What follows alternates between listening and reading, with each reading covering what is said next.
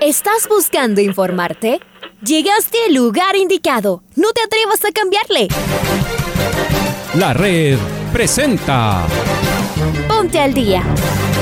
Información deportiva al instante sobre la actualidad de los equipos ecuatorianos muchos goles y el drama que tanto disfrutamos. Los albos se pusieron en ventaja con doblete de Adolfo Muñoz. La Libertadores Femenina cuenta con sus 16 equipos. Con la conducción de los periodistas de la red, Raúl el Profe Chávez y Andrés del Pichón Villamarín. Mucha información que contarles aquí en 102.1 FM. El microciclo de la selección que arranca el día de hoy. Ponte al día. La red. Bienvenidos.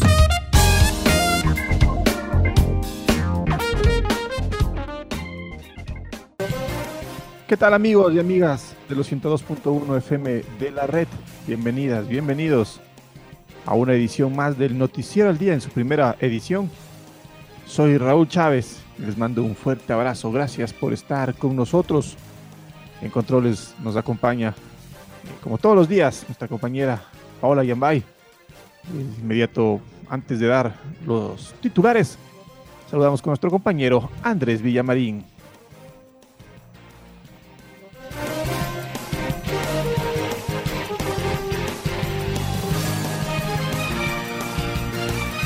Ya lo vamos a tener Andrés en, en unos minutos. Vamos de inmediato con los titulares.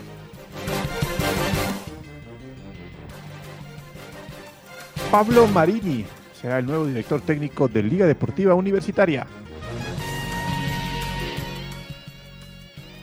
Mientras que Gonzalo Plata es duda, Ener Valencia sería titular ante Brasil. Jefferson Soteldo se incorpora a los entrenamientos junto a la Vino Tinto. La selección de Perú viajó hacia Brasilia. El colombiano Juan Guillermo Cuadrado se quejó del arbitraje de Néstor Pitana. Uruguay se impuso ante Bolivia. Paraguay festejó tras derrotar a Chile. Es momento de presentar el editorial en la voz de Alfonso Lazo Ayala. Liga y Barcelona listan todo para una nueva final de nuestro fútbol. La Supercopa los junta nuevamente en una cancha, pero esta vez será un campo neutral. Se juega en el Estadio Banco de Guayaquil del Independiente del Valle. Se jugó con un formato express con las fechas apretadas por la pandemia. En el camino quedaron Emelec, Independiente, 9 de octubre y Delfín. Se anuncia que la U ya tiene nuevo técnico, el argentino Pablo Marini, quien estaba dirigiendo en Uruguay. Tiene mucha experiencia conduciendo en varios países. Veremos si la requerida para manejar una plantilla compleja y que viene muy presionada, como la de los Albos. Muchos se preguntan si el partido del sábado es una revancha de la final 2020. Todos los partidos son revanchas y todos quieren ganar las finales, y más si son oficiales. El que gane lo lucirá. El que pierda intentará restarle valor. Tal vez ahí mismo radica la importancia de disputar una copa oficial. Será de dientes apretados. Hoy se realizó la presentación de los equipos que participarán en el Tour de Francia. Organización impecable, expectativa mundial y un ecuatoriano como protagonista, el señor Richard Carapaz. Un lujo el Ineos presentado como uno de los favoritos y con varios ganadores de grandes carreras en sus filas. La primera semana de competencia puede ser clave para saber a quién debe defender el equipo como líder. Serán tres etapas de media montaña, tres llanas, una contrarreloj y dos de montaña hasta llegar al primer día de descanso. A Richard lo vimos sólido en su regreso a Europa luego de la segunda parte de sus entrenamientos en nuestro país. Su triunfo en Suiza lo ratifica como un escalador formidable y además pudimos ver su gran mejoría en las contrarreloj. Esta especialidad será clave en el Tour. Será un sábado lleno de ciclismo y fútbol en la red. El sábado estaremos desde las 9 y 50 con el cierre de la primera etapa y en la tarde la transmisión de la final de la Supercopa, siempre a través de los 102.1 y de nuestros canales virtuales en YouTube y Facebook Live la red, la radio que siempre está.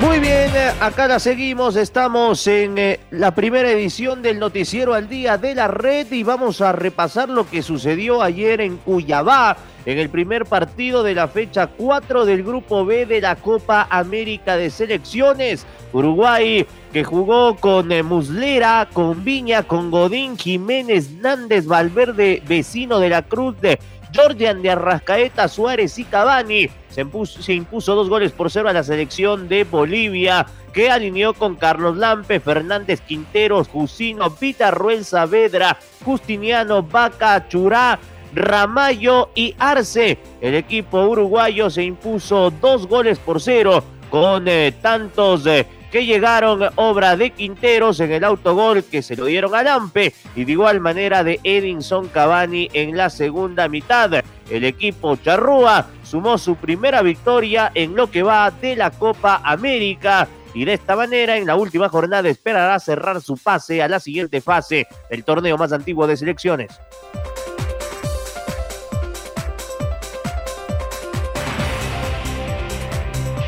Y en el último partido de la jornada de ayer de la Copa América, Paraguay se impuso 2 a 0 a una selección chilena que careció de gol. Los tantos paraguayos los hicieron Brian Zamudio de cabeza y Miguel Almirón desde el punto penal. El partido empezó con ambas selecciones peleando el balón en la media cancha y sin hacerse daño entre sí hasta que a la media hora de juego un gol fuera de contexto puso Paraguay en ventaja. Un tiro de esquina de Miguel Almirón encontró la cabeza de Brian Zamudio y este conectó dentro de las redes. Bravo no pudo hacer nada al respecto. La segunda mitad empezó con Chile, muy ofensivo, que arrinconó su rival. El gol del empate parecía inminente hasta que en un contragolpe Lucena fue derribado por Gary Medel en el área. El árbitro sentenció con la pena máxima. El que se hizo cargo fue Miguel Almirón, quien cambiando el palo marcó el 2 a 0. Con este resultado Paraguay sube a la segunda casilla de la clasificación, mientras que Chile, que podría ser puntero si ganaba, bajó al tercer puesto. La selección paraguaya todavía tiene un compromiso pendiente ante Uruguay. Chile ya no tiene más partidos por jugar. Dejamos la actividad en el grupo B y nos metemos de lleno en el grupo donde aún se encuentra nuestra selección, el grupo A, la selección ecuatoriana de fútbol. Se prepara para su último compromiso de la fase de grupos ante Brasil. Gonzalo Plata es duda para este choque por una lesión en el tobillo. Carlos Edwin Salas nos amplía la información. Chaca, ¿cómo te va? Cordiales saludos compañeros, muchas gracias. Gonzalo Plata sigue siendo duda para el director técnico Gustavo Alfaro. El jugador del Sporting de Lisboa todavía no supera la molestia que sufrió en su tobillo derecho y que le privó de estar frente a la selección peruana. Según se reveló, el jugador deberá hacer reposo, por tal motivo no se ha entrenado con regularidad. Eso también lo confirmó Francisco Egas, presidente de la Federación Ecuatoriana de Fútbol. Lo dijo en una declaración donde intentó desmentir que Plata supuestamente había pedido al Faro no ser tomado en cuenta para este cotejo. El jugador acarrea una molestia de tobillo y no ha podido entrenarse normalmente ninguno de estos días. Lo vieron salir en hombros sin poder caminar del partido con Colombia y creen que no tiene nada, preguntó el presidente de la FED. Ener Valencia cumplió su partido de suspensión y podría ser titular frente a la selección brasileña. Las novedades del equipo ecuatoriano. Continuamos compañeros con más en el noticiero al día. Muchas gracias, Carlos Edwin. El mediocampista venezolano Jefferson Sotelo se incorporó a los entrenamientos de la Vino Tinto por la Copa América. El seleccionador José Peseiro podría contar con él para el decisivo y último encuentro de primera fase ante Perú. Estamos con Maite Montalo, aquí nos va a contar los detalles. May, buen día, ¿cómo estás? ¿Cómo están Andrés y Raúl? Un fuerte abrazo para ustedes, también para nuestros queridos oyentes de la red que nos escuchan en diversas plataformas virtuales. Comentarles noticias de la selección venezolana que cada vez está recuperando algunas figuras importantes que fueron contagiadas por COVID-19 y también otra figura que prácticamente es una de las principales del cuadro de José Peseiro estaría viajando a Brasil y, ya estaría también en tierras brasileñas para poder entrenar junto al equipo. Estoy hablando de su número 10 de la selección Vinotinto que es Jefferson Soteldo. El jugador publicó durante esa semana una fotografía en su Instagram donde daba a conocerle que estaría viajando hacia tierras brasileñas para ser parte eh, de este último partido que será el domingo frente a Perú. Ustedes saben que Venezuela ha sido la selección que ha descansado durante toda esta semana por parte del grupo B y jugará el domingo su último partido y está luchando este eh, puesto de clasificar en la siguiente ronda con Ecuador, ya que ambas selecciones han sumado solamente dos puntos en esta fase preliminar, pero el gol diferencia lo separa. Venezuela tiene menos 3, mientras que Ecuador tiene en la tabla de posiciones un gol diferencia de menos 1. Así que la noticia que les quería compartir compañeros es que Venezuela ha recuperado a varios jugadores contagiados y durante esa semana los ha podido reintegrar. Se daba a conocer a través de las redes sociales de la Federación Venezolana que se les realizó a todos los jugadores contagiados, también parte del cuerpo técnico, eh, todos los exámenes cardiovasculares, de tórax, una prueba nueva de PCR y todos están en óptimas condiciones y han comenzado a reacondicionarse en los diferentes entrenamientos que ha tenido José Peseiro durante toda la semana para preparar ese partido frente a Perú. Así que regresa Soteldo, tendrá minutos y todo esto también como detalle ha sido logrado debido a que Soteldo está en la MLS en el Toronto y ha tenido conversaciones para poder llegar y ser parte de su selección que lo necesita y que la presentación que ha dado a pesar de todas las dificultades ha tenido sus resultados tanto positivos como también cosas por mejorar. Así que esas son las noticias en Venezuela. El fin de semana será este partido importante y todos estaremos en expectativa para saber si clasifica Venezuela o Ecuador a la siguiente fase ya que ambos están peleando por ese cupo. Vuelvo con ustedes con muchas más noticias. Muy bien, Maite, abrazo grande y vamos a continuar en el grupo de la selección ecuatoriana de fútbol donde Colombia ya ha jugado todos sus partidos y en la última jornada no tendrá actividad. Sin embargo, el último resultado dejó un sabor amargo en la delegación cafetera tras el arbitraje de Néstor Pitana uno de sus referentes, Juan Guillermo eh, Cuadrado, se quejó sobre el arbitraje del argentino. Lo escuchamos. Contento por toda la entrega del equipo, eh, por toda la fuerza, la, unidad, la humildad que, que, estábamos mostrando en el campo de juego. Un poco triste por, por, la jugada del gol. Creo que todos conocemos las reglas. Eh, en ese momento nos quedamos parados porque la regla es que si le da al árbitro se repite nos quedamos parados cuando él dice juegue, tiran el centro y, y, es el gol que descompone, digamos, todo el gran esfuerzo y el gran trabajo que estaba teniendo la selección. Es lamentable porque él es, es un árbitro de mucha experiencia, ha pitado mundiales, pero bueno, todos nos equivocamos y, hay que resaltar lo bueno que se hizo. Y luego Pitana, ¿qué les respondía? ¿Qué les explicaba mientras escuchaba el bar? Realmente nada, él no sabía qué hacer, estaba como entre la espada y la pared.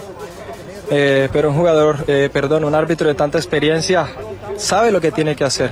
Me, quedo con el gran trabajo del equipo, la unidad que se mostró, cómo estábamos defendiendo el marcador y, al final realmente esa jugada nos saca un poco del partido.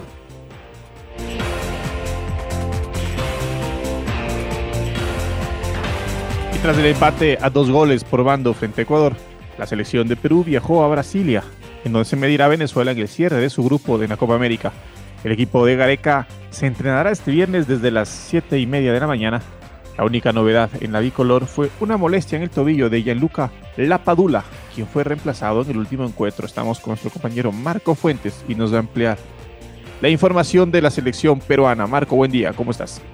¿Qué tal Andrés? Eh, Raúl, amigos, amigas, eh, un saludo para todos ustedes a través eh, de la red. En efecto, la selección peruana de fútbol continúa con su trabajo en esta Copa América 2021 y luego del empate a dos goles por vano frente a Ecuador en su última presentación, se desplazó rumbo a Brasilia, abandonó Goiânia y viajó en un vuelo de 45 minutos con rumbo a Brasilia, en donde estará enfrentando el próximo domingo a la selección eh, venezolana de fútbol en la última fecha de la fase de grupos en esta Copa América 2021. En lo que tiene que ver a las eh, novedades del equipo de Ricardo Gareca, trabajará ya en Brasilia en la jornada del día de hoy desde las 7 horas con 30 hora del Ecuador y empezará a definir eh, su equipo para enfrentarse a la Vinotinto. En este sentido, el único jugador que preocupa debido a un inconveniente físico es Gianluca Lapadula, quien sufrió un golpe en uno de sus tobillos, razón por la cual fue reemplazado en el partido frente a Ecuador. Sin embargo, en la evaluación preliminar se espera que el jugador se restablezca sin ninguna novedad para cerrar esta fase de grupos frente al equipo de José Peseiro,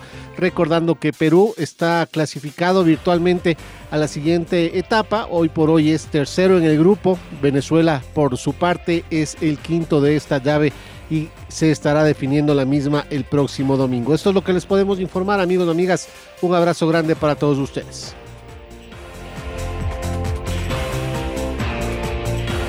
Muy bien, eh, Marquito, dejamos eh, la Copa América y nos vamos a meter en actualidad informativa del fútbol ecuatoriano, porque hay un punto y final a, la novela del nuevo estratega de Liga Deportiva Universitaria, y tras no renovar su vínculo con Montevideo City Torque, Marini finalmente llegó a un acuerdo tras más de dos reuniones con la directiva Azucena. El técnico que ha sido muy respetado en Uruguay y quien le, le dio identidad al naciente City Torque tendrá su primera experiencia en un club grande. Habitualmente Pablo Marini juega con un esquema de 4-3-3. El técnico tiene contrato aún con el club uruguayo y dirigirá los dos últimos partidos que tienen esta primera parte del torneo del el fútbol oriental. Su cuerpo técnico lo completará el asistente técnico Ariel de Armas y el preparador físico Tomás Marini. El eh, técnico Pablo Marini llegará la semana que viene a la capital de todos los ecuatorianos. Además, en Liga hubo un comunicado oficial y luego de varias semanas en las que Pedro Pablo Perlaza y el elenco Azucena parecían no encontrar puntos en común ni vuelta para atrás en cuanto a su relación. El cuadro de la U publicó un comunicado afirmando que Perlaza volverá al primer equipo de liga después de un diálogo fructífero con el jugador Pedro Padro Perlaza. Él ha sido reintegrado a los trabajos con el primer plantel de nuestra institución, sentenció mencionado comunicado.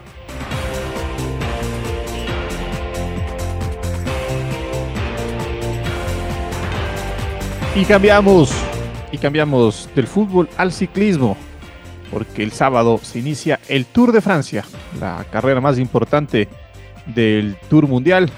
Arrancará en Europa y nuestro crédito Richard Carapaz es uno de los favoritos para ganarla. Escuchemos lo que dijo Richard Carapaz.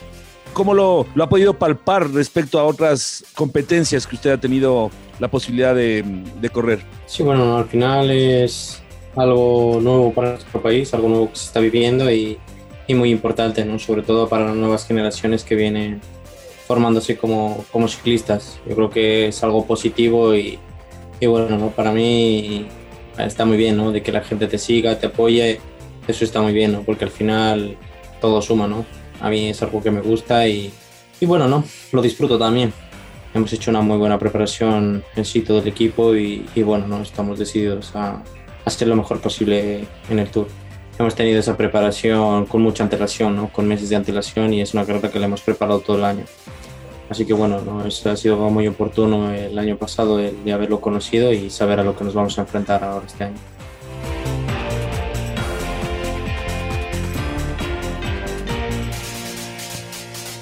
Mucha suerte al gran Richard Carapaz que le vaya de la mejor manera posible en este Tour de Francia. Vamos ahora con el golpe porque Nicolás Gross nos cuenta absolutamente todos los detalles de el torneo que se está llevando efecto en la capital de toda la República en cuanto al eh, torneo que se lleva a efecto en el latinoamericano aquí en Quito. Lo escuchamos a Nicolás Gross arrancamos tempranito porque como bien decías, el clima de Quito es, no sabemos qué va a pasar durante el día, tenemos que arrancar lo más temprano posible para evitar cualquier retraso por mal clima. Eh, la gente de afuera está muy contenta, el staff del PGA Tour Latinoamérica están muy contentos, el club está en las condiciones eh, ideales para una competencia. Eh, tenemos 144 jugadores de 20 países a la final, tenemos la delegación más grande, es la de Estados Unidos, pero tenemos delegaciones delegaciones de Argentina, de Colombia, de Finlandia, de Escocia, de Dinamarca, de, de 20 países, ¿no? Entonces estamos muy contentos por eso. Parte de la reactivación deportiva y económica del país arranca ya con el primer evento internacional en nuestro país al, casi después de un año y medio, ¿no? Entonces estamos muy contentos con eso. Y tenemos 14 jugadores ecuatorianos también en cancha, que eso es muy importante, ¿no? Entonces, estar pendientes de nuestros jugadores y de que puedan clasificar para jugar el fin de semana.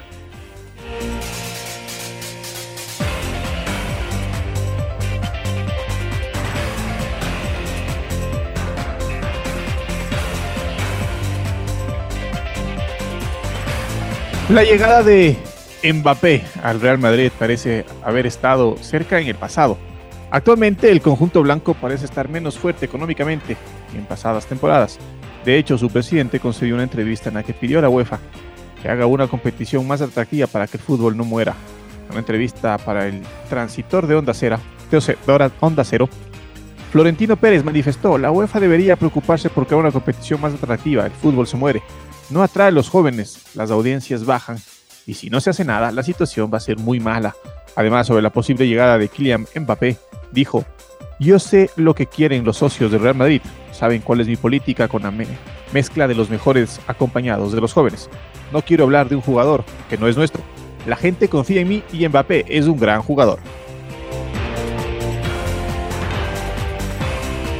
Es momento de presentar el gol del recuerdo.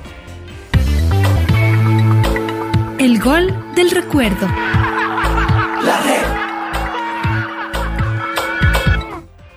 El 25 de junio del año 2008, Liga Deportiva Universitaria recibió a Fluminense por la primera final de la Copa Libertadores de América. En el Rodrigo Paz Delgado, los albos impusieron cuatro goles por dos. Recordemos el cuarto tanto obra del Patu Rutia, con los relatos de Alfonso Lazo Ayala y los comentarios de Lucho Paredes. Jofre Guerrón en su máximo esplendor. Renan Calle que anticipa. La pelota es de Enrique. Enrique que se mete. Enrique también por fuera. Enrique y el córner. La pelota se pierde afuera. Séptimo tiro de esquina. Juega todo el equipo. Empuja el país y jugamos un minuto más. También Manso con la zurda. ¡Gol! ¡Gol del Pato!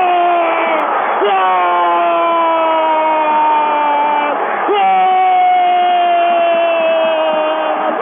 de Liga. La sacó mal un jugador de Fluminense y en el segundo palo, ese grito de gol de la U, histórico, gigante, es el Pato Rusia, 4 a 1, marcador de catástrofe en la final de la Libertadores. Hay cómo sostener la emoción todavía. El corazón entra en el cuerpo. ¿Será posible? Liga Deportiva Universitaria con un primer tiempo memorable. Está goleando, está ganando, se acerca la vuelta olímpica, será el mejor de América. Usted se atreve a dudarlo, la hinchada no se atreve.